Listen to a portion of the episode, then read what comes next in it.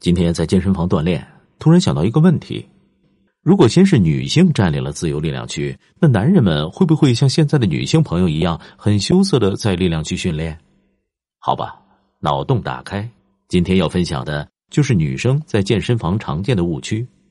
真希望能多影响几个女生，更好的获得理想的身材，少走弯路。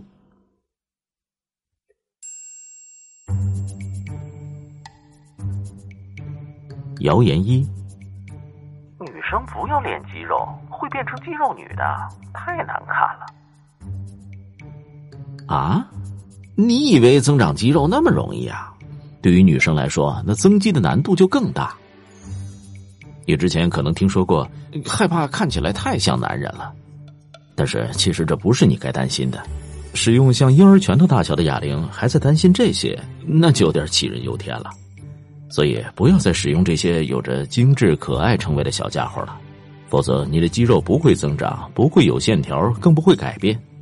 如果你只是使用你手机重量大小的哑铃做了深蹲、划船和推举等等，和那些二十磅、三十磅的哑铃打个招呼吧，并且期待能做四十五十磅的哑铃。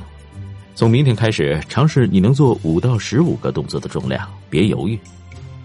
不要找那些不靠谱的，说什么不希望长太大的肌肉为借口。除非你是极个别的女性，百万的女人当中有一个有着很高的睾酮水平，否则乖乖照着上面的重量执行，你的肌肉速度不会超过你改变审美观的速度。谣言二：我只想局部减脂和局部瘦身。你想太多了。你怎么不上天呢？啊，想瘦还怕减胸，好事怎么都让你占了呢？谣言三：女生健身会长痘痘。长痘痘的因素很多，不能把这个屎盆子扣在我们健身的脑袋上。健身说这锅我不背。不否认健身会刺激睾酮素，也就是雄性激素分泌，而且会加速维生素 B 的流失。雄性激素会诱发痘痘，所以如果女生健身，一定要吃碳水，不能光靠蛋白质摄入，因为米饭里含丰富的维生素 B，或者单独补充些复合维生素片。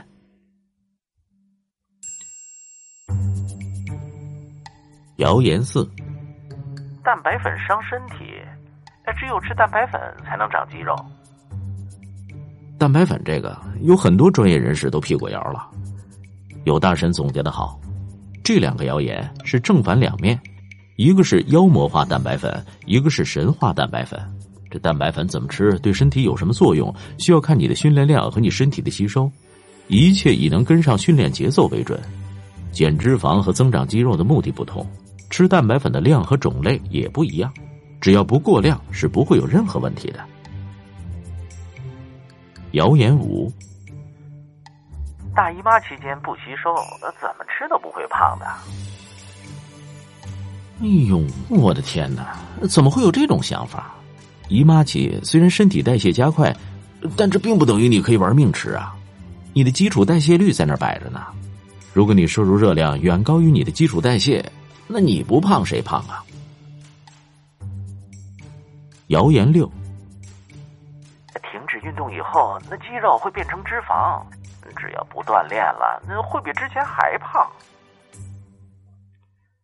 因为脂肪的分解对肌肉的增长有一定的促进作用，但仅仅是一点而已，不是决定作用。健身是一场持久战，如果你坚持一个月以后突然撂挑子不干了，这一个月你减的大多数是水分。如果你饮食上再不控制，那反弹是有可能的。但是如果你坚持健身一年，你的肌肉率会大幅提升。即使一个月不运动，也不会有太大变化。而且我相信，只要你坚持一年，你根本不会允许自己懒惰超过一个星期的。谣言七：靠节食就能减肥。合理的节食能够减肥，但是效率很低，而且一旦放开就容易反弹。合理的节食必须保证膳食均衡，否则就容易得病。而且靠节食减下来的大多数也是水分。很容易反弹，而且皮肤会很松弛。谣言八：可以带妆健身。很多女孩去健身房那妆化的和去夜店一样。你知道你们这种行为叫什么？临床上定义叫作死。这些化妆品里的有害物质，在你运动时都进入了你打开的毛孔，混着大量的汗液，一起把毛孔堵塞住了，所以才会有很多姑娘说健身容易长痘。说句大实话，你们去健身房是去健身的，不是去摆拍的，也不是去勾引帅哥的。现在健身房的帅哥都有男朋友了。谣言九，锻炼时间越长越好。虽然健身时间越长，锻炼的效果越明显，但要记住，质量永远比数量要重要的多。有时你千万不能忽视，不要忘记，其实你在健身房的时间还包括接了五十分钟的电话，和新朋友谈淋浴的水热不热，用按摩膏和化妆、吹头尾，等待健身器械，等在饮水机前的时间。怎么被我这么一数，你是不是觉得这些时间积累下来，够去再加五组动作了吧？尝试在健身之前规划一下，争取训练到身体的每块肌肉，加快你的心率，挑战你的极限，使你在健身房的大部分时间都用在运动上。记住，不要停止运动。一旦进入健身的世界，就远离了曾经让你快乐的烧烤店和火锅店，开始追求高品质的饮食。什么该少吃，什么该多吃，食物在你的眼里有了好坏之分。愿所有听这期节目的女性转发给自己的闺蜜和办公室的密友，让他们陪你一起瘦，一起来听拿铁的节目，愿望就很快实现了。